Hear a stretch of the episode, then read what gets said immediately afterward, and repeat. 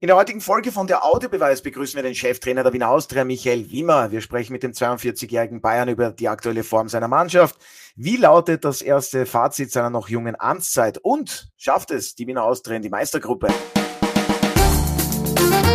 Der Audiobeweis Sky Sport Austria Podcast, Folge 181.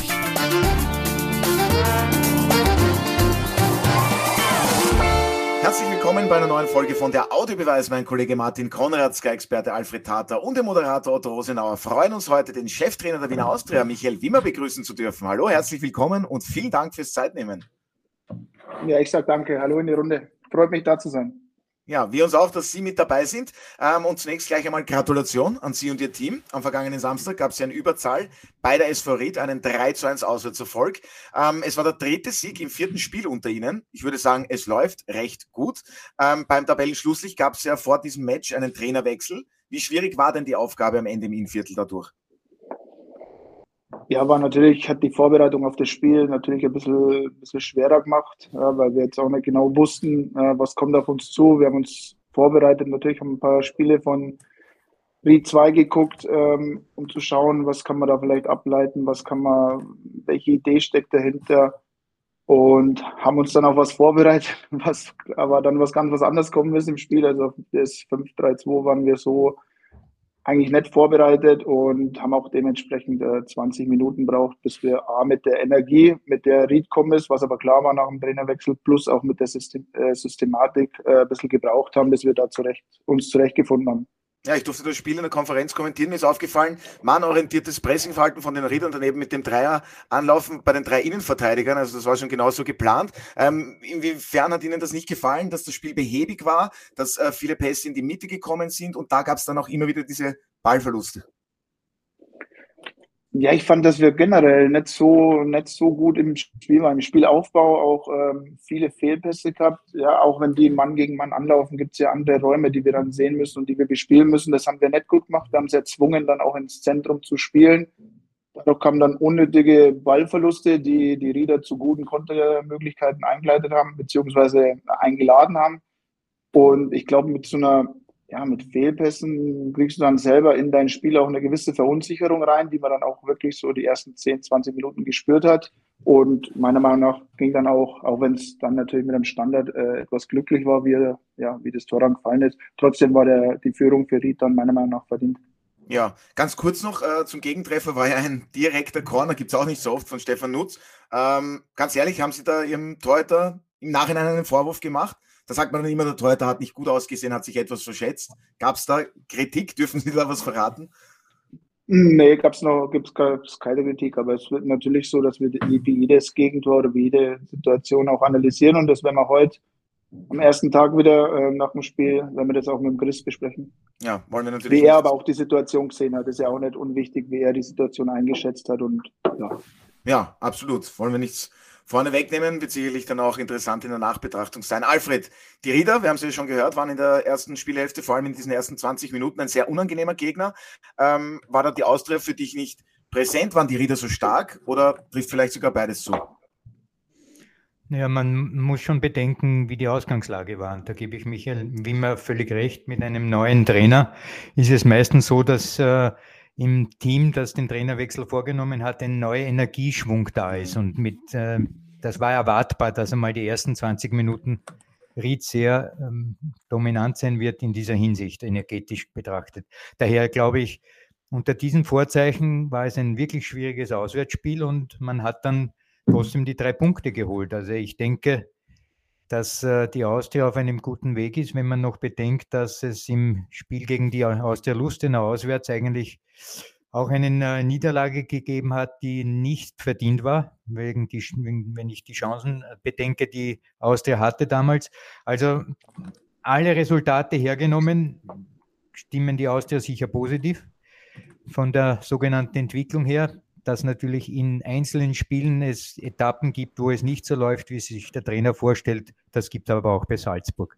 Ja, das gibt es überall. Da werden wir auch noch genauer darüber sprechen. Martin, zu Pause stand es leistungsgerecht noch 1 zu 1. Drei Minuten nach Wiederbeginn gab es dann Rot für den Rieder David Unger. Ähm, war dieser Platzverweis dann für dich auch in Folge die spielentscheidende Szene? Ja, würde ich schon einmal so festhalten. Natürlich war es dann für die Austria unter Anführungszeichen mit mehr Raum möglich, auch, auch gefährlicher zu werden. Andererseits, äh, das heißt ja noch lange nicht, dass es dann auch erfolgreich ist, wenn der Gegner sich noch kompakter versucht aufzustellen in der Defensive und dann vielleicht über den Konter zum Erfolg zu kommen. Ich finde, nachdem ich auch die erste Hälfte intensiver verfolgt habe, ähm, bis zu dem 0 zu 1 war das Spiel schon offen und da gab es ja auch diesen Kopfball vom Tabakovic gleich am Beginn, auch wo natürlich der Rieder-Torhüter vielleicht nicht das beste Stellungsspiel gehabt hat. Aber wenn es dann 1-0 steht, sage ich, dann reden wir vielleicht über ganz ein anderes Match und nicht über einen Ausschluss und über die zweite Spielhälfte. Also wir können es festhalten, es war ein verdienter Sieg, ähm, ebenso wie äh, gegen Hartberg zu Hause. Es waren halt, das möchte ich jetzt gleich mal sagen, es waren natürlich auch Gegner, wo ich sage, die muss die Austria auch schlagen, will sie in die Meistergruppe. Das waren drei. Gegen Lustenau gab es ohnehin eine, eine Niederlage. Insofern, jetzt wird es dann interessant, finde ich, in den kommenden zwei Wochen mit den beiden nächsten Gegnern. Es wird auch für Michael Wimmer interessant werden das sind dann doch andere Herausforderungen, sage ich einmal, auf einem anderen Niveau. Natürlich muss man erst die anderen Spiele auch gewinnen. Also es geht dann auswärts gegen Sturm Graz in der 21. Runde und dann das große Wiener Derby, das erste für Michael Wimmer, da werden wir auch noch darüber sprechen. Ganz kurz noch zum Platzverweis. Was hat Ihr Team dann in Überzahl besser gemacht? Bei uns im Interview meinten Sie ja dann auch äh, nach Spielende, also wir müssen schon die Kirche im Dorf lassen, aber der eine oder andere Treffer wäre schon noch möglich gewesen. Was ich, was ich positiv fand, ist, dass wir es dann geduldig ähm, gespielt haben, nicht, auch nicht übertrieben haben. Anfangs haben wir zu früh geflankt, finde ich, ja, wo noch gar kein Grund war zu flanken, wo die Box auch nicht gut besetzt war.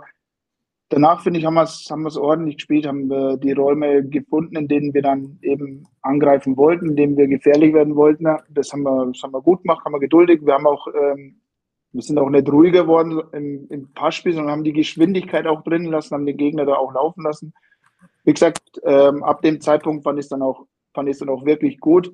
Was mich zum Schluss dann einfach ein bisschen geärgert hat, ist, dass wir schon ab dem 3-1 noch sehr, sehr gute Kontermöglichkeiten hatten, die wir, die wir dann nicht gut ausspielen, weil wir den besser postierten Mitspieler nicht sehen, wo wir dann selber abschließen oder weil wir aus Situationen abschließen, wo man vielleicht einfach nochmal quer spielen muss. Das hat mich ein bisschen geärgert, weil dann wäre viertes oder fünftes möglich gewesen.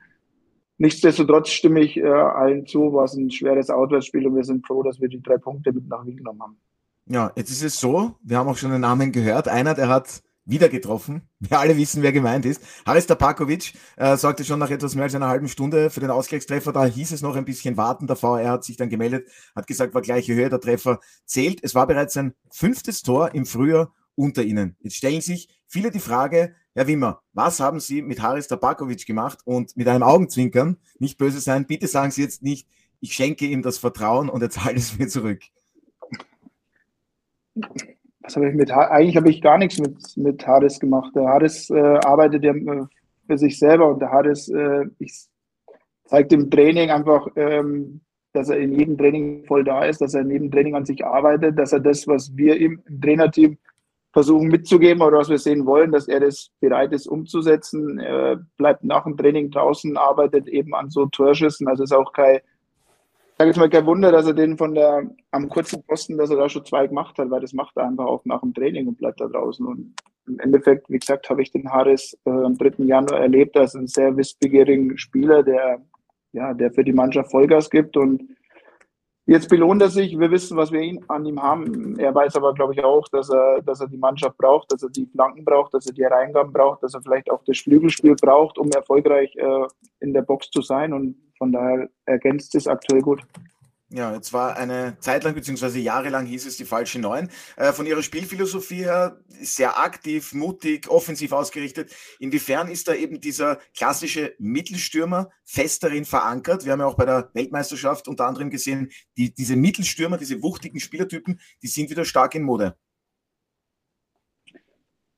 Ja, ich glaube, es tut einfach jeder Mannschaft gut, wenn man, wenn man einen Stürmer vorne drin hat, der präsent ist, der auch mal in Drucksituationen wenn man sich befreien muss, die Bälle vorne festmacht, ja, der, der als Wandspieler dient und vor allem einen, der, ja, der in der Box präsent ist. Und ich glaube, für jeden Abwehrspieler ist es, ist es eklig zu verteidigen, wenn ich weiß, da ist ein Stürmer, der ein Näschen hat und der weiß, wo da vielleicht der Ball hinfällt. Und von daher, wie gesagt, ich spiele gern mit einem Stoßstürmer, ich spiele aber auch gern mit zwei Spitzen und Zehner dahinter, aber aktuell bietet sich so an und ähm, Harris kann aber auch als Doppelspitze spielen, glaube ich. Also das, glaube ich, ähm, kriegt er auch hin.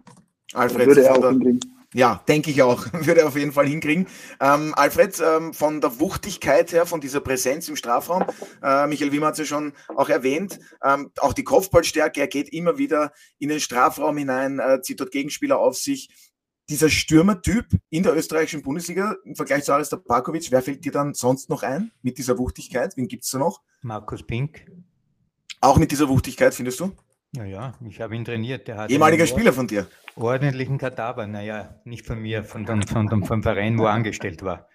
Ähm, äh, ja, es gibt noch andere, freilich. Atenuihu bei äh, Alltag ist auch so eine äh, Art und Weise von Spielern, die eine Körperlichkeit mitbringen. Und ich glaube, wir sehen gerade. Cesko.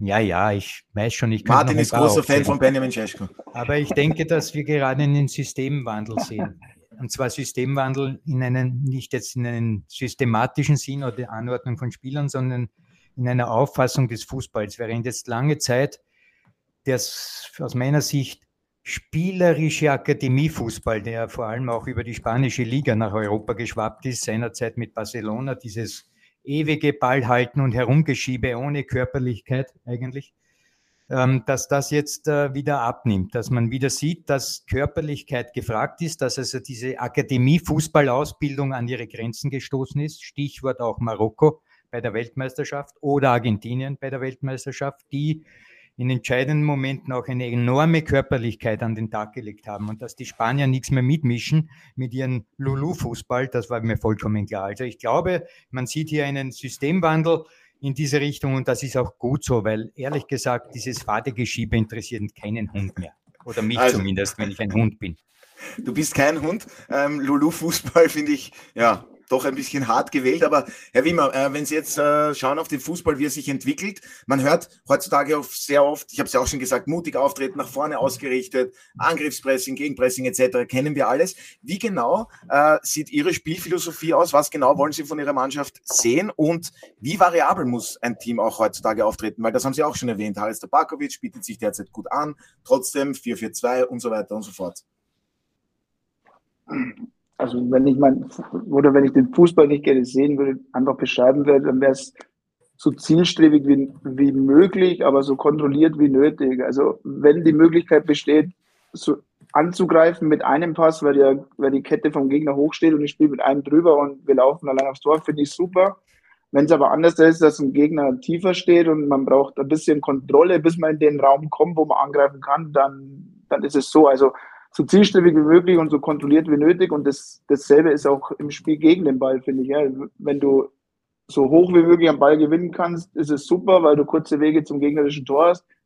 Aber es wird Gegner geben, die, ja, die dich irgendwo, ja, wo du mal tiefer stehen musst, weil sie einfach dominanter sind oder weil du nicht hinkommst oder weil du nicht immer äh, Hochzugriff hast und, und dann ist es halt auch mal kontrolliert, ein bisschen tiefer zu stehen und den richtigen Moment zu finden, wo du wieder anfängst, um auf eine Balleroberung zu gehen. Also wird das gegen Sturm und Rapid so sein?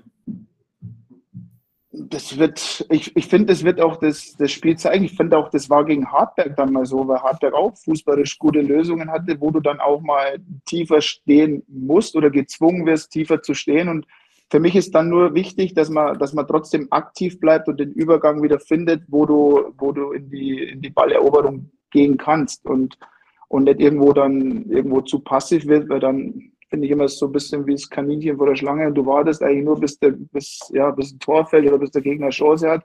Und da bin ich halt lieber, da bin ich halt lieber aktiv. Und ähm, ja, ob, wie gesagt, ich glaube, dass das gegen jeden Gegner, es gab auch gegen Lustenau mal so eine Phase, wo die, wo die uns da ein bisschen reingedrückt haben. Und das muss man dann auch mal akzeptieren und, und trotzdem aktiv bleiben. Ja, Martin, ähm, von der Aktivität her, jetzt hat es in der Winterpause den Trainerwechsel gegeben. Manfred Schmidt ist nicht mehr Trainer, jetzt beim WRC. Schöne Grüße an dieser Stelle. Ähm, wenn, du, wenn du jetzt dir die ersten Spiele äh, unter Michael Wimmer ansiehst bei der Wiener Austria, was ist dir besonders aufgefallen? Wo siehst du da jetzt äh, die prägnanten Unterschiede, auch in der, in der, in der Spielausrichtung? Das ist auch etwas, was ich mir im Vorfeld schon gefragt habe, was, was macht ein Trainer dann komplett anders, wenn ja die Spieler im Prinzip komplett gleich sind und auch wenn eine Vorbereitungsmöglichkeit ist. Ich glaube, dass der Michael Wimmer, aber da kann uns ja eines Besseren oder belehren oder gleich antworten, auch noch nicht alles das umsetzen konnte, was er gern möchte, weil wenn ich mir ansehe, die Kadersituation, die Personalsituation, es ist ja praktisch auch während der Vorbereitung schon nicht möglich gewesen, mit jenen Spielern zu arbeiten, die überhaupt im Kader sind, weil immer wieder Verletzungen sind, Stichwort Defensive. Ja, da, da hat er müssen eigentlich Woche für Woche ähm, reagieren. Und auch jetzt, glaube ich, wartet man noch auf einen Galvao, der vielleicht jetzt dann zurückkommt. Bei Holland weiß man es nicht. Vielleicht erfahren wir jetzt auch was Fitz, dann spielt er, dann ist er wieder verletzt. Also ähm, Gruber kam erst und über Ragusch könnte man auch noch reden. ist auch noch ein Thema. Also äh, ich will nur sagen, ich glaube, im Moment geht es auch vor allem darum, und das war auch allen Beteiligten klar, nicht nur dem Trainer, sondern auch den Verantwortlichen, irgendwie die Meistergruppe zu erreichen mit den notwendigen Punkten. Und da ist man im Moment auf dem Weg. Man kann es aus eigener Kraft schaffen. Und ich glaube, das ist aktuell aus meiner Sicht das Wichtigste. Ansonsten haben wir jetzt gerade gehört, all das, äh, dass natürlich eine defensive Stabilität, eine Kontrolle wichtig ist und natürlich der Versuch, auch spielerisch Lösungen zu finden. Und ich glaube, mit dem Tabakovic, das ist für mich, wenn man deine Frage konkret beantworten möchte, im Moment das, das Größte oder das Ersichtlichste aus, aus dem, was verändert hat, dass es einen Zielspieler gibt, einen, der auch trifft. Denn Tabakovic war im Herbst, aus welchen Gründen auch immer, nicht im Spiel der Austria in dieser bedeutenden Position. Ja, Alfred, der Podcast hier ist beinhart. Du weißt vielleicht, was jetzt kommt. Die Wiener Austria, hast du gesagt, vor dieser Saison schafft es nicht in die Meistergruppe. Aber da ist ja jetzt viel Zeit vergangen. Ähm, warum musst du dich jetzt revidieren? Schafft es die Wiener Austria in die Meistergruppe überhaupt, deiner Meinung nach? Ähm, wann habe ich das geäußert? Das war zu Beginn dieser Saison, wenn ich mich richtig erinnere. Ja, und warum ist das jetzt relevant? weil wir zwei Runden vor Ende des Grunddurchgangs stehen. Vielleicht ist es dir schon aufgefallen. Ja, aber Schaff's wenn du sämtliche Wortmeldungen sämtlicher Beteiligten im Fußball hernimmst, zum Beispiel nur jetzt Präsidenten, die einen Trainerwechsel vornehmen, die vor gar nicht geraumer Zeit gesagt haben, das ist unser Mann, der passt zu uns, das ist die neue Philosophie, hurra! Und dann sechs Monate später, na, es ist der Neue, der Bessere und der, der zu uns passt. Ey, Fußball ist ein Tagesgeschäft und das, was man vor drei Monaten gesagt hat, ist irrelevant, weil dazwischen Menschen arbeiten. Und wo Menschen arbeiten, ist nie etwas berechenbar. Natürlich schätzt man etwas ein aus der, ich habe auch damals, wie du dich erinnerst, bei der Weltmeisterschaft nach zwei Spielen gesagt, Argentinien ist eine Hundstruppe. Und das kann mit, ich mich nicht mehr erinnern. Mit Messi, ich schon. Weil es nach diesen zwei Spielen die Wahrheit war. Das war eine Teufelstruppe. Und ist Weltmeister geworden. Also in dieser Phase danach sind Dinge passiert, die man als Mensch bei der Einschätzung vorher ja gar nicht antizipieren kann. Insofern, was war deine Frage? Schafft sie wieder aus in die Meistergruppe? Ja, es sind äh, wirklich enge Konstellationen, wenn man jetzt das alles genau betrachtet, wer gegen wen spielt und wer alle die Möglichkeit hat und so weiter. Ich glaube, ich möchte hier keine Aussage tätigen, weil das wäre unseriös nicht nur unseriös. Ich habe mir deine Tipps vom vergangenen Wochenende angesehen, Alfred. Du hast tatsächlich sechs von sechs gehabt, aber genau umgekehrt. Also für alle, die die tippen wollen, kann man jetzt geweint sein. Na, warte, warte, Otto. Du weißt schon eines, dass es äh, einen Ausdruck gibt, der heißt äh, Genauigkeit und Präzision. Genauigkeit würde bedeuten, ich treffe alles, äh, wie es ausgeht.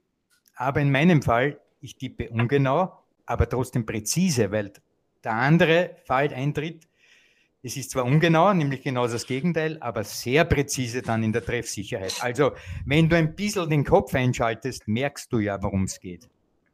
ich finde, Alfred, um in deinen Worten zu bleiben, das war jetzt ein bisschen ein Lulu. Aber sonst ist alles gut.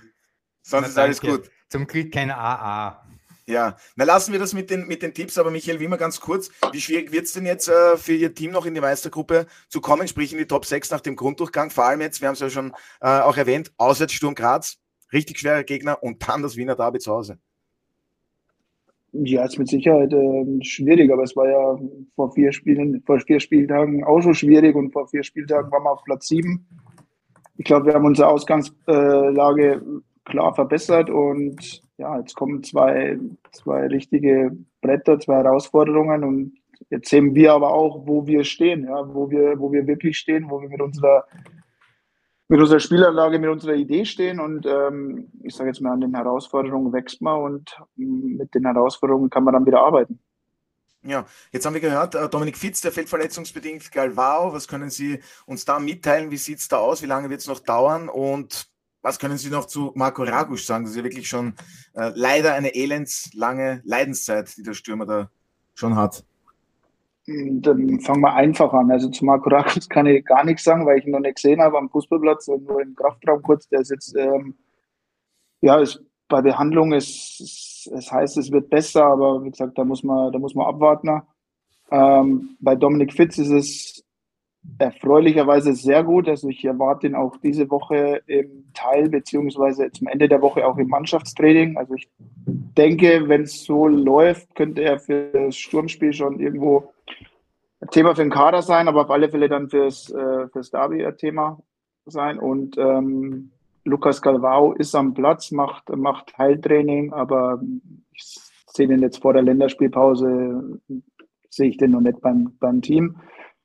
Ansonsten stimme ich auch ähm, dem Herrn Gondra komplett zu. Wir haben halt auch mit, mit Lukas Mühl, das war jetzt sein zweites Spiel, der hat kein einziges Spiel in der Vorbereitung, nee, stopp, korrigiere mich, gegen FAC hat er zehn Minuten gespielt, äh, wo er eingewechselt wurde. Ja, der muss auch, der hat den ganzen Abläufe in der Vorbereitung nicht mitbekommen. Andi Gruber war, war 14 Tage komplett raus, ohne Training.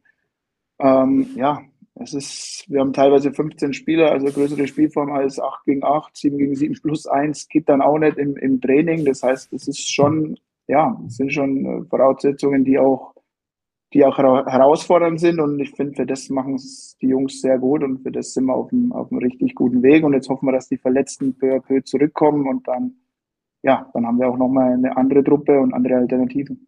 Ja, wenn Sie jetzt so Ihre erste Zeit in Wien Revue passieren lassen, ähm, wie gut haben Sie sich schon eingelebt in Wien? Wie gefällt Ihnen das Wiener Gemüt? Manchmal sagt man ja, die Wiener kranteln ein wenig, sagt man den Wienern nach. Aber das ist alles nur ein Gerücht, oder? Das sagt man in Bayern ja auch nach, oder? Glaube ich, irgendwo, dass, äh, das ein bisschen Nee, ich, ich, ich fühle mich hier wohl. Ich habe mich vom, vom ersten Tag an hier, hier wohl gefühlt. Vom Verein, von den Mitarbeitern bin ich sehr gut aufgenommen worden. Und ähm, ich glaube, das Wichtigste ist aber trotzdem das, das Gefühl, was man in der Mannschaft entwickelt. Und die Mannschaft ist eine, eine super Truppe, die, die, ja, die harmoniert, die, die in sich klar ist. Und da wurde ich gut aufgenommen. Ähm, die Idee, was ich hatte oder was wir mitbringen wollten, haben sie versucht oder versuchen sie umzusetzen, sind da wissbegierig, fragen danach und ähm, aktuell ist es so, und man sieht man auch, glaube ich, auch in, in jedem Training, dass sie da dahinter stehen, hinter der Idee.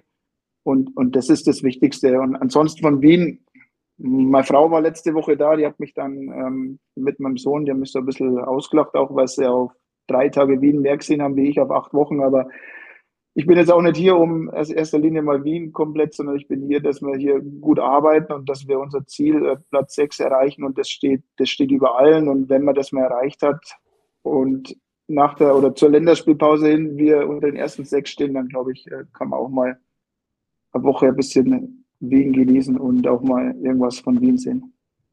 Ja, die Bayern und die Österreicher, die haben ja doch ein bisschen eine Gemeinsamkeit. Das ist nicht so schwierig.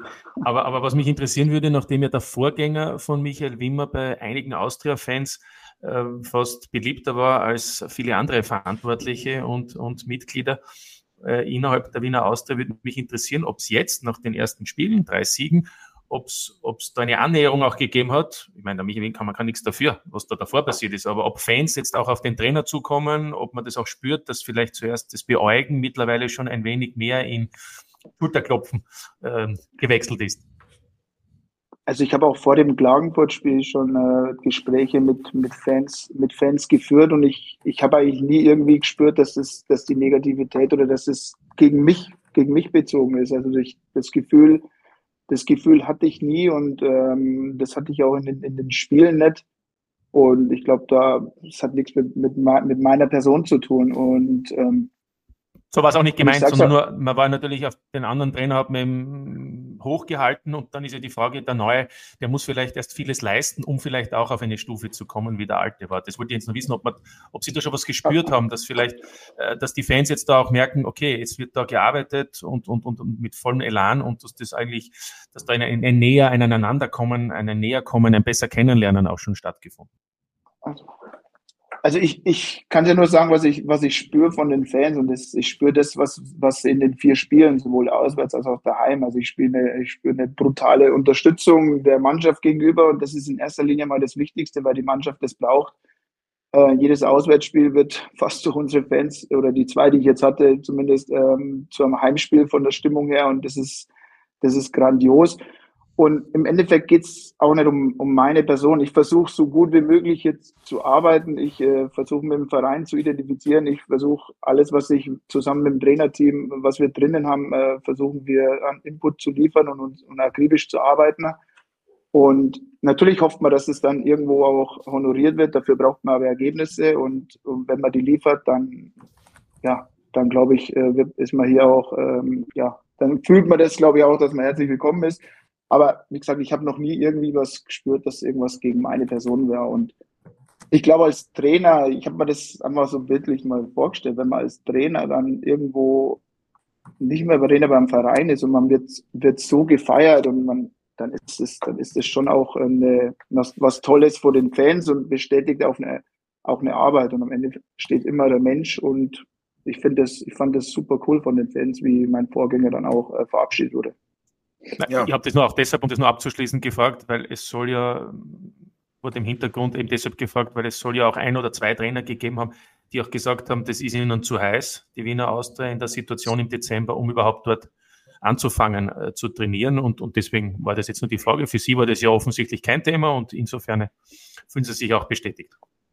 Mm, ja, kein Thema. Ich, ich bin halt der Meinung, welcher, welcher Trainerjob, egal in welcher, in welcher Liga, in welchem Land, ist, ist kein Pulverfass. Am Ende des, am Ende des Tages wirst du, wirst du an, an, Ergebnissen gemessen und wenn die Ergebnisse da sind, ist es gut und wenn die Ergebnisse nicht da sind, dann dann gibt es halt gibt's eine Trennung. So ist es, das bringt das, das, Trainer, das Trainergeschäft halt, halt mit sich. So ist es leider. Und mir ist immer nur wichtig, dass, dass, dass ich authentisch bleibe und dass ich so bin, wie, wie ich einfach bin und dass ich, wenn es irgendwann vorbei ist, in den Spiegel schauen kann und sage, ich habe das so gemacht, wie ich, äh, wie ich bin. Ich habe mich nicht verstellt und, und dann kann man auch, ja, dann ist es halt so gelaufen. Dann kann man sich auch gut in den Spiegel schauen. Ähm, und um das abzukürzen, ich fand das wirklich äh, bemerkenswert vor dem Spiel gegen Austria Klagenfurt, wo es eben von den Fans dann auch noch diese Banner für Manfred Schmidt gegeben hat, haben sie auch im Interview gemeint, äh, haben wirklich lobende Worte gefunden. Wollte ich nur sagen, fand ich auch sehr okay und eine schöne Geste. Aber Alfred, noch ganz kurz, äh, um auf das Einleben in Wien zurückzukommen von Michael Wimmer. Eigentlich Skandal.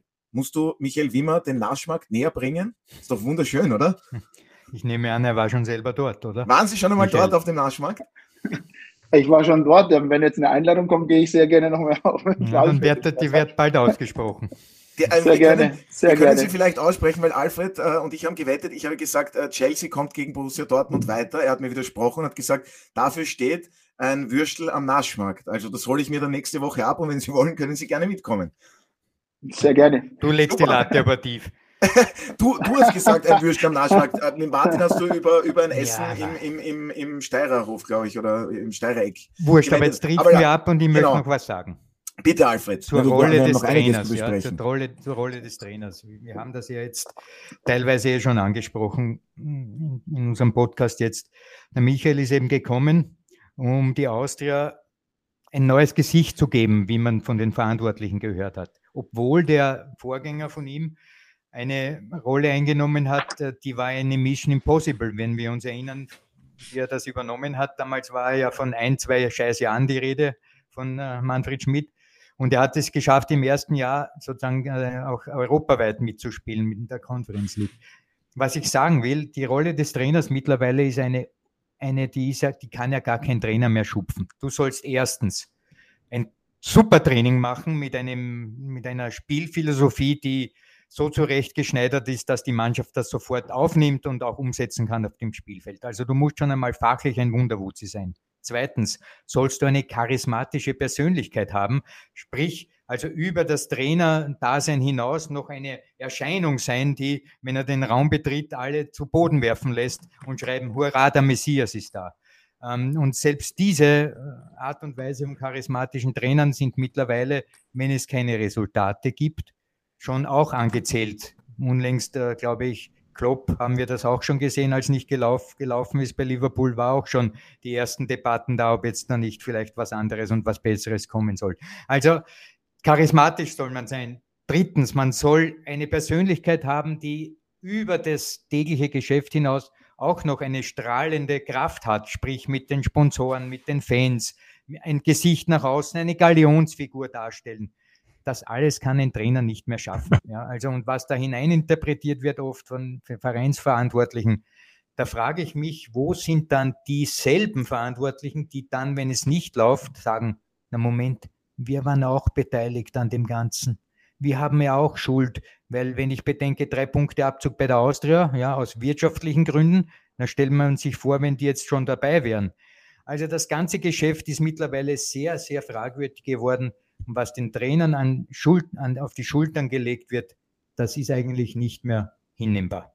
Wolltest du eigentlich eine Frage stellen oder, oder war das Michael, ja, ja, ich kommt die Frage. So, aber ich wollte Michael, sagen, Alfred, damals haben sie diese Eigenschaften, die du jetzt aufgezählt hast, gesagt, wie der junge Trainer da bei der Vienna war, vor über zehn Jahren, haben sie gesagt, der kann das alles. Ich glaube, Data hat er geheißen, aber ich bin mir jetzt nicht Ja, aber da war er ja nicht mehr jung. Da war er nicht mehr jung. Aber Michael, du hast die, die kurzfristig, ich bleibe beim kollegialen Du, wenn dir, wenn dir es nicht, äh, wenn du das Klar. nicht zurückweist. Ähm, du hast übernommen Stuttgart, ja nur für interimistisch. Was aber jetzt mit Bruno Labbadia äh, der Fall ist, ja, der ist der Cheftrainer bis 25, glaube ich, Vertrag und trotzdem 19 Punkte. Dem wurden auch Dinge aufgehalst, die auch wahrscheinlich, die nicht stemmbar sind, wenn man es wirklich nüchtern betrachtet, als Trainer. Da wird so viel hineininterpretiert dann in die Trainerfigur, das ist für mich schlimm. Ist das für dich auch so, dass du das so siehst oder hast du da, ähm, widersprichst du mir?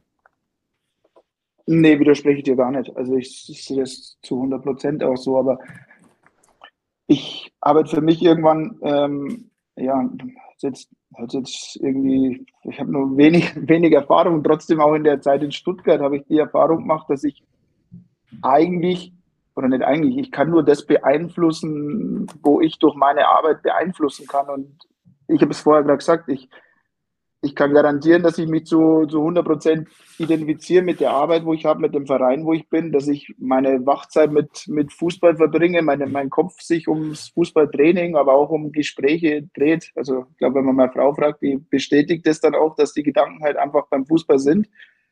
Und, und alles andere kann ich dann, kann ich dann nicht mehr beeinflussen. Da bin ich voll bei dir, Alfred. Aber für mich ist wichtig, dass ich einfach in den Spiegel schauen kann und sagen, ich, ich war authentisch, ich bin authentisch, ich habe ich hab alles versucht und dann gehört auch, und das wissen wir, glaube ich, alle im Fußball, auch ein bisschen, bisschen Glück dazu. Wie gesagt, bleiben wir beim Redspiel, es gibt keine rote Karte, wer weiß, wie, wie das Spiel ausgeht, dann sitzt man vielleicht auch anders. Es gehört auch immer, immer Portion Glück dafür und ich glaube, es ist wichtig, einfach bei sich selber zu bleiben und sich da nicht irgendwo einen Vorwurf machen zu lassen, ob das dann gut ist oder schlecht. Ich wurde auch immer gefragt, ärgert dich das, dass du jetzt nicht mehr in Stuttgart bist? Du hast 1,5 Punkte und. 1,7 sogar. Herr Wimmer. Ich habe es nachgeschaut. Also sieben Spiele, 1,7 Punkte, vier Siege, das ist aller Ehren wert. Stimmt, wenn man Pokal dazu. Ja, aber auch die, die Entscheidung hat der, der Verein so getroffen und dann gilt es für mich, das so zu akzeptieren. Für mich ist nur wichtig, dass, dass, es, dass es immer menschlich ist und ich wurde vom Verein immer ich wusste immer, wie es abläuft. Also ich wurde nicht hingehalten oder irgendwas, sondern es war immer klar kommuniziert und am Ende trifft man eine Entscheidung. Das heißt, wir wollen einen, wir wollen einen Trainer haben, der Abstiegskampf kämpft und wir wollen einen erfahrenen. Gut, dann gilt es zu akzeptieren. Ich bin froh, die Chance dort bekommen zu haben, sonst hätte ich vielleicht jetzt die Chance auch gar nicht bei der Austria bekommen, wenn ich die sieben Spiele nicht gekriegt hätte. Und und, und dann ist das für mich in Ordnung. Und ich fahre gerne wieder nach Stuttgart und schaue Spiel an. Und wenn ich die Verantwortlichen dort treffe, dann kann ich mir eine Hand geben, kann einen Kaffee trinken. Und, und das ist für mich das Wichtigste. Schlimm wäre es, wenn gelogen wird, schlimm wäre es, wenn irgendwo unehrlich ist, dann macht es keinen Spaß. Und dann will ich auch nicht, aber ansonsten, wenn es alles ehrlich abläuft, ist das, ist das absolut in Ordnung. Ich bin froh, jetzt hier zu sein. Schafft Stuttgart die letzten vier Teams Punkte gleich im Moment in der Tabelle? Es wird schwierig, aber ich wünsche es Ihnen von ganzem Herzen. Ja, da drücken wir dem VfB Stuttgart dann auch die Daumen oder welchem Team auch immer. Ihnen ist es natürlich nicht egal. Ich denke, da steckt schon noch ein bisschen das Herz auch mit beim ehemaligen Arbeitgeber. Aber äh, um auf die Wiener Austria zurückzukommen, jetzt haben Sie sich dann entschieden, äh, in Wien Favoriten das Traineramt zu übernehmen. Sie waren Co-Trainer von Manuel Baum äh, bei, in Augsburg. Äh, Gibt es da noch einen Austausch? Und ähm, was ich weiß, war Manuel Baum, glaube ich, auch Thema, beziehungsweise war durchaus interessiert, Trainer der Wiener Austria zu werden. Gab es da einen Austausch zwischen den beiden und wie sieht derzeit noch die Kommunikation aus mit Manuel Baum? Also ich habe mit Manuel Baum bin ich immer im Austausch, weil Manuel Baum ja auch aus Dingolfing, genauso wie ich äh, komme, also selber Geburtsort.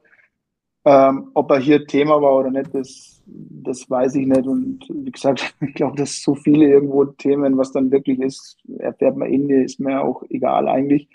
Wie gesagt, aber Austausch, Austausch gibt es mit Manu immer. Manu war der erste, war eigentlich der Cheftrainer, der, der mir die, das ermöglicht hat, in den Profibereich zu kommen, eben mit der Co-Trainerstelle in Augsburg. Genauso habe ich aber mit allen anderen ähm, Cheftrainern, ob das Tim Walter ist, ob das Martin Schmidt ist, ob das Matarazzo ist, immer noch, immer noch Kontakt und ähm, halt auch sehr gerne Kontakt, weil ich auch froh bin, unter ihnen arbeiten zu durften und auch sehr viel mitnehmen durfte bei ihnen. Und wie gesagt, ich, ich würde auch nie mehr die, die Co-Trainer-Zeit missen wollen, weil die Zeit als Co-Trainer einfach in der zweiten Reihe Sachen zu zu beobachten, ob das wie in Augsburg dann eine Trainerentlassung war, wie, wie kommt der neue Trainer, was macht er anders, wie wirkt er auf die Mannschaft. Einfach das wie im Kino, sag ich jetzt mal, das beobachten zu dürfen, ohne unter dem, natürlich ist man angespannt und hat Druck, aber nicht den, den Druck, den der Cheftrainer hat. Und, und da einfach für sich dann die Lehren zu ziehen, oh, das fand ich positiv, das würde ich auch so machen, das würde ich vielleicht anders da machen. Ich finde, die, diese Zeit will ich, will ich definitiv nicht missen und ich hoffe auch, dass, wir die, dass mir die Zeit auch geholfen hat. Alfred, du nix schon zustimmend. Ähm, Thema Co-Trainer. Trainer sind zwei verschiedene Paar Schuhe. Ähm, aber diese Erfahrungen als Co-Trainer, was jetzt Michael Wimmer auch angesprochen hat, die sind einfach dann auch immens wichtig äh, für das weitere Tun und Handeln in der neuen Position als Cheftrainer, oder? Ja, und ich behaupte, das, was er jetzt gesagt hat, unterstreiche ich hundertprozentig, ich behaupte sogar noch etwas darüber hinaus. Ich glaube, man kann in diesem Teufelsgeschäft, was der Profifußball ist, ja nur sich durchsetzen, unter Anführungszeichen, wenn man eine Vita hat, die aus meiner Sicht zunächst den Nachwuchs beinhaltet, dann vielleicht einen äh, Teil im Amateurbereich, zum Beispiel eine zweite Mannschaft von der Profimannschaft, die noch Amateurbereich ist, dann einen Co-Trainer macht, also einen, der also sozusagen einen Chef hat, und dann den nächsten Schritt in einer unteren Klasse einen Cheftrainer und dann in einer höheren Klasse, in der höchsten Spielklasse der Cheftrainer zu sein. Ich glaube, dass diese Erfahrungen vom Nachwuchs über den Amateurfußball, über den ähm, über die zweite Geige als Co-Trainer und dann die Arbeit als Cheftrainer, dass das sehr befruchtend ist. Und ich sehe mittlerweile aber vieles, das nicht in diese Richtung geht, dass äh, die Trainer immer jünger werden, die mit äh, sehr wenig Erfahrungen in dieser Hinsicht arbeiten, vielleicht sogar nur ähm, Videoassistenten waren oder Analysten, wie man es heute nennt. Also es ist äh, sehr schwierig und ich glaube, der richtige Weg ist, dass man wirklich eine Strecke durchläuft von fünf Jahren herum, wo man auch in anderen Bereichen einmal die Erfahrungen sammelt, bevor man wirklich in einer Chefposition in der, im Profifußball arbeitet. Ja, aber Alfred, dann haben wir hier ein wunderbares Beispiel sitzt mit Michael Wimmer, denn sie haben ihre äh, Trainerkarriere beim ersten FC Nürnberg begonnen, dort im Nachwuchs tätig. Äh, von dort kennen Sie auch noch Luki Mühl, glaube ich, wenn ich richtig informiert bin. Ähm, und und, und diese, diese Erfahrungswerte, langfristig bei einem Club zu arbeiten, ähm, inwiefern haben Ihnen diese Erfahrungen auch gut getan, eben da auch wirklich viele Stationen äh, durchzuleben, durchzuabarbeiten? ich glaube, dass es, dass es einfach auch wichtig ist, äh, langfristig irgendwo zu arbeiten, weil du, weil du wirklich die, die Strömungen und alles dann komplett mitbekommst auf ein Jahr oder so. Du kriegst ja viele Sachen gar nicht mit, sondern du kriegst ja dann auch mit, wo, wo vielleicht irgendwelche Gräben irgendwo tiefer und wo geht's vielleicht irgendwo los. Das war eigentlich, wie gesagt, für mich, ich habe da U15, U17, ich habe Leiter Ausbildung gemacht, das war war, war top. Du, hast, du hast alles von der Picke auf irgendwo auch erlernen können. Und ich glaube trotzdem, dass es wichtig ist, auch Fehler machen zu dürfen. Und, und, und die Fehler, wenn ich in der U15 einen Fehler mache, dann sagt vielleicht irgendein Elternteil draußen mal, bestimmt dich mal oder was. Aber, aber du selber, du lernst ja aus, du lernst ja eigentlich aus nur Fehlern. Also aus so Fehler, Niederlagen, die machen dich ja besser. Und, und, und deswegen wie gesagt, bin ich froh, den Weg so gegangen zu sein. Und, und auch nochmal auf das Thema Stuttgart zurück. Man hat ja immer im Kopf, war bei mir immer drin, oh, du willst Cheftrainer sein. Und, aber im Kopf das drin zu haben, die Situation dann zu erleben und dann die erlebte Situation danach so zu bestätigen, dass es im Kopf bleibt und du sagst, oh ja, das ist es wirklich. Das, das hat sich ja erst bestätigt nach den sieben Spielen in Stuttgart. Also es hätte jetzt auch sein können, dass nach sieben Spielen Stuttgart, wo auch äh, extrem viel Druck drauf war. Es waren ja auch sieben Endspiele. Ähm, hätte auch sein können, dass ich sage, oh, das ist, das ist nichts für mich, da vorne zu stehen. Ich setze mich lieber wieder hinten hin und, äh, und assistiere dem, dem Cheftrainer. Aber wie gesagt, drum, das, ich bin dankbar für alles, was, wie es, gekommen ist und, und bin ich froh, hier zu sein und versuche mich hier als, als Cheftrainer zu, zu etablieren. Und das ist auch das, das nächste Ziel. Ja. Ich bin kein erfahrener Cheftrainer, ich bin am Anfang und das nächste Ziel muss es sein, einfach sich zu etablieren und, und ja, und mal länger irgendwo als Cheftrainer arbeiten zu dürfen und unter Beweis zu stellen, dass man das auch kann. Ja, da drücken wir Ihnen natürlich die Daumen, aber äh, um auf das zurückzukommen, ist für Sie der Fußball dann äh, auch zu schnelllebig? Dann läuft es ja mal nicht und sofort ist der Trainer weg. Alfred hat es ja auch gesagt. Das Anforderungsprofil an einen Trainer ist ja wirklich schon fast unglaublich. Ja, 100 Prozent passt es irgendwo dann auch nicht zusammen. Wenn man irgendwo, wenn man, ich sage immer, wenn ich jetzt Christian Streich in Freiburg nehme, das ist, das ist ein, das ist ein Muster. Es gibt eine, es gibt eine Philosophie und ähm, der Trainer arbeitet nach der Philosophie, sowohl außerhalb auf, als auch äh, auf dem Feld. Und, und, der, und dann muss ich ihn daran beurteilen. Und dann muss ich eine Fantasie haben und sagen, hey, der geht unseren Weg und wir sind wir sind mit ihm zufrieden. In Freiburg, glaube ich, sogar mit Christian mal, Christian Streich mal abgestiegen und dann im nächsten Jahr wieder aufgestiegen. Und ich glaube, nur so kannst du ja auch entwickeln. Ja, und, und du hast dann Spieler, du hast eine Philosophie, die von der Akademie losgeht und, und dann, und dann, dann passt es. Und ich hole nicht einen neuen Trainer, der dann wieder anders denkt, dann, dann musst du ja wieder, dann beginnst du ja immer wieder, immer wieder von neu. Und von daher wäre es für mich schon das, das richtig, sag mal als Trainer wahrscheinlich immer, aber ist es ist schon wichtig. Und optimal natürlich dann irgendwo, wenn der nächste Trainer aus der Akademie, der die Philosophie wieder kennt. Der ich finde, das, das gibt äh, ja so Sachen, wo, wo schon planbar ist. Nichtsdestotrotz weiß ich auch, dass Ergebnis, Ergebnissport ist und dass das Wichtigste die Ergebnisse sind und, und da kann man lange philosophieren und rumreden. Es wird immer dabei bleiben. Ergebnisse sind wichtig. Wenn sie da sind, bist du gut. Wenn, du nicht, wenn sie nicht da sind, bist du halt kein guter Trainer. Ja, und äh, Martin, du musst jetzt dann bald weg, du musst deinen Flieger erreichen. ähm, nur ganz kurz, Wiener Austria und Michael Wimmer, warum wird das passen? Warum passt es gerade? Und warum wird es die Wiener Austria in die Meistergruppe schaffen, Martin? Ja, weil sie es aus eigener Kraft schaffen können, weil für mich äh, die Austria in der Lage ist, sowohl in Graz als auch in Derby zu punkten und außerdem Wer sagt, dass die Konkurrenz auch vollpunktet, auch wenn viele sagen, aus der Klangfurt hat die leichteste Ausdauer, stimmt schon, aber Michael Wimmer hat es gesagt, gegen Hartberg muss man auch erst einmal gewinnen. Und insofern ähm, traue ich es der Austria zu. Bitter wäre es natürlich, wenn es am Ende davon abhängt, dass es eben diese minus drei Punkte äh, gibt, weil ansonsten würde man jetzt natürlich über eine andere Ausgangssituation sprechen. Ähm, aber ich gehe davon aus, dass die Austria in der Meistergruppe sein wird drei aus vier. Die WSG mischt auch noch mit und vielleicht reichen ja Austria Klagenfurt sogar dann nur drei Punkte. Alfred, da machen wir jetzt nicht die Rechenbeispiele. Es bleibt natürlich spannend, der Kampf um die Meistergruppe. Aber noch abschließend, was erwartet die Austria in Graz und vor allem dann Wiener Derby? Ja, das äh, Wiener Derby ist natürlich ein äh, Schlussakkord, möchte man sagen, im Rennen nach der Meistergruppe. Ein unglaubliches Finish. Ja, eben. Und äh, da hängt natürlich auch einiges davon ab wie, ab, wie man selber in Graz agiert. Ich glaube, die Chancen sind durchaus intakt gegen Sturm. Äh, man hat gesehen, dass Sturm äh, gegen Klagenfurt Probleme hatte, das Spiel auch zu Hause so durchzubringen, wie man es wollte. Gleich natürlich vier Stangenschüsse etc. Das, mit dem muss man immer rechnen, dass Sturm Chancen auch ausarbeitet. Aber bei einem guten Wind, bei einem guten Spiel selber in Führung gehen, ist dort was zu holen. Und dann, wenn es im letzten Spiel äh, zu Hause gegen Rapid geht, das ist natürlich ein ganz besonderes Schmankerl. Also ich gebe dem Martin recht, dass die Chancen, dass man es schafft, äh, stehen nicht so schlecht. Würde ich auch sagen. Und Michael Wimmer, wie viel Vorfreude ist bei Ihnen schon vorhanden auf diese zwei stehenden Partien. Die Herausforderung ist ja wirklich groß, außer Sturm Graz. Es gibt wahrlich einfachere Aufgaben. Und ähm, inwiefern haben Ihnen die Austria-Fans dann auch schon mitgeteilt oder müssen Sie das überhaupt, wie wichtig ein Wiener Derby ist? Ich nehme an, das Kribbeln, das spüren Sie wahrscheinlich bereits jetzt schon. Natürlich, aber es, der Spruch gibt es ja immer, das nächste Spiel ist das Wichtigste. Von daher ähm, freuen wir uns jetzt auf das Spiel gegen, gegen Sturm. Ich, ich gebe allen recht, wir haben uns eine super Ausgangslage herausgespielt. Wir sind in einer guten Position, wir können es aus eigener Kraft schaffen. Das ist das Wichtigste. Und wir fahren definitiv äh, werden wir gut vorbereitet nach, nach Graz fahren und wollen da, wollen da ein gutes Spiel machen. Und ja, warum soll man nicht den Punkt mitnehmen können?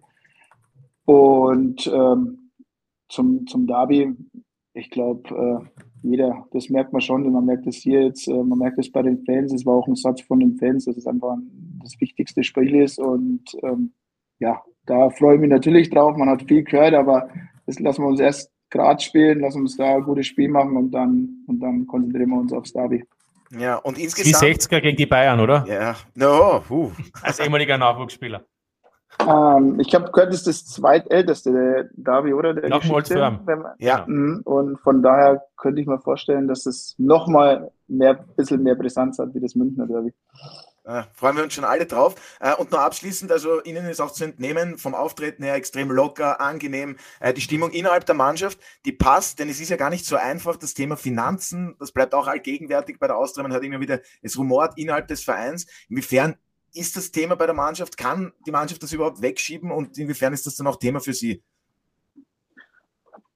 Also ich habe jetzt nicht, noch nicht mitbekommen, dass es ein Thema in der, in der Mannschaft ist. Also bisher war es, das früher oder letztes, das, das, das weiß ich nicht. Und ähm, für mich ist definitiv kein Thema, weil jetzt bin ich wieder bei dem, ich kann das Thema Finanzen nicht beeinflussen. Ich habe im Vorfeld, bevor ich äh, den Vertrag unterschrieben habe, immer gewusst, dass das auch äh, finanziell irgendwo immer um Insolvenz und so geht. Ich habe mich aber bewusst für das entschieden und dann wäre es ja jetzt äh, fatal, wenn ich mir jetzt darüber Gedanken machen würde, was ich im Vorfeld vielleicht auch schon wusste. Und es geht darum, meinen Job zu machen. Es geht darum, die Mannschaft für die Spiele gut vorzubereiten, dass die Stimmung in der Mannschaft gut bleibt, dass wir, dass wir konzentriert sind und, und alles andere müssen dann Ebenen, äh, ja, Regeln, die, die jetzt nicht mit der Mannschaft oder mit, mit dem Trainer zu tun haben.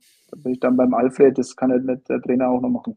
Ja, und noch ganz kurz, also ich nehme an, Sie hätten nichts dagegen, wenn die auslaufenden Verträge von Manfred Fischer und Lukas Mühl verlängert werden. Sind ja beides Leistungsträger, nicht ganz unwichtige Spieler bei der Wiener Austria. Haben Sie nicht in der Hand, aber ich nehme stark an, Sie machen sich da schon stark für eine Vertragsverlängerung. Ich glaube, jeder Trainer macht sich, äh, macht sich stark und ist auch der Job von einem Trainer, dass er dass er, ja, dass er sich einsetzt für die Spieler, wo er, wo er davon ausgeht oder wo er sich sicher ist, dass die, dass die gut ins Gefüge passen, dass die Mannschaft besser machen und dass die wichtig sind. Und von daher, klar, setze ich mich äh, dafür ein. Am Ende des Tages entscheiden es andere, andere ähm, ob es funktioniert oder nicht, auch der Spieler selber dann.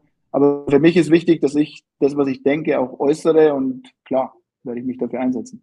Ja, haben Sie auf jeden Fall getan. Dafür möchte ich mich recht herzlich bedanken. War wirklich eine sehr angenehme, offene Gesprächsrunde. Michael Wimmer, vielen Dank fürs Dabeisein. Wir freuen uns schon auf die letzten zwei Runden im Grunddurchgang. Es wird sehr spannend und das sind sehr interessante Duelle dabei, auch für Sie und Ihr Team. Alles Gute natürlich für die kommenden Aufgaben an Sie und Ihr Team und vielen Dank fürs heutige Dabeisein. Ich sage vielen Dank und ich freue mich auf das Würstchen im Naschmarkt. Ja, da freuen wir uns auch schon drauf und wir sind dann gespannt, wer es zahlen darf. Entweder kommt Chelsea weiter oder Dortmund. Vielen Dank natürlich auch an dieser Stelle dann an dich, Martin. Ähm, der Flieger geht sich aus. So ist es. Danke. Vielen gut. Dank. Und Alfred, äh, wir klären das dann am Naschmarkt mit einem Käsekreiner oder wie wir sagen, mit einer eitrigen. So ist es. Die Eitrig kenne ich jetzt nicht.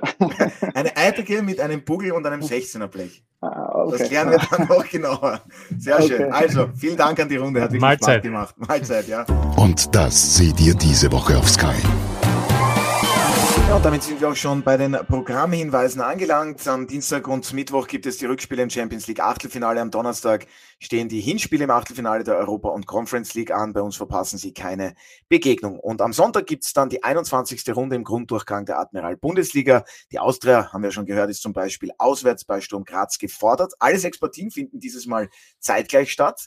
Genauso wie dann eine Runde später. Spielbeginn ist um 17 Uhr. Sichern Sie sich den gesamten Sport auf Sky mit dem Sky X Traumpass. Die passenden Angebote dazu finden Sie auf unserer Homepage www.skysportaustria.de AT. Ich darf mich für heute von Ihnen verabschieden, bedanke mich fürs Zuhören, verbringen Sie noch einen schönen Tag und bis zum nächsten Mal bei der Audiobeweis. Das war der Audiobeweis. Danke fürs Zuhören.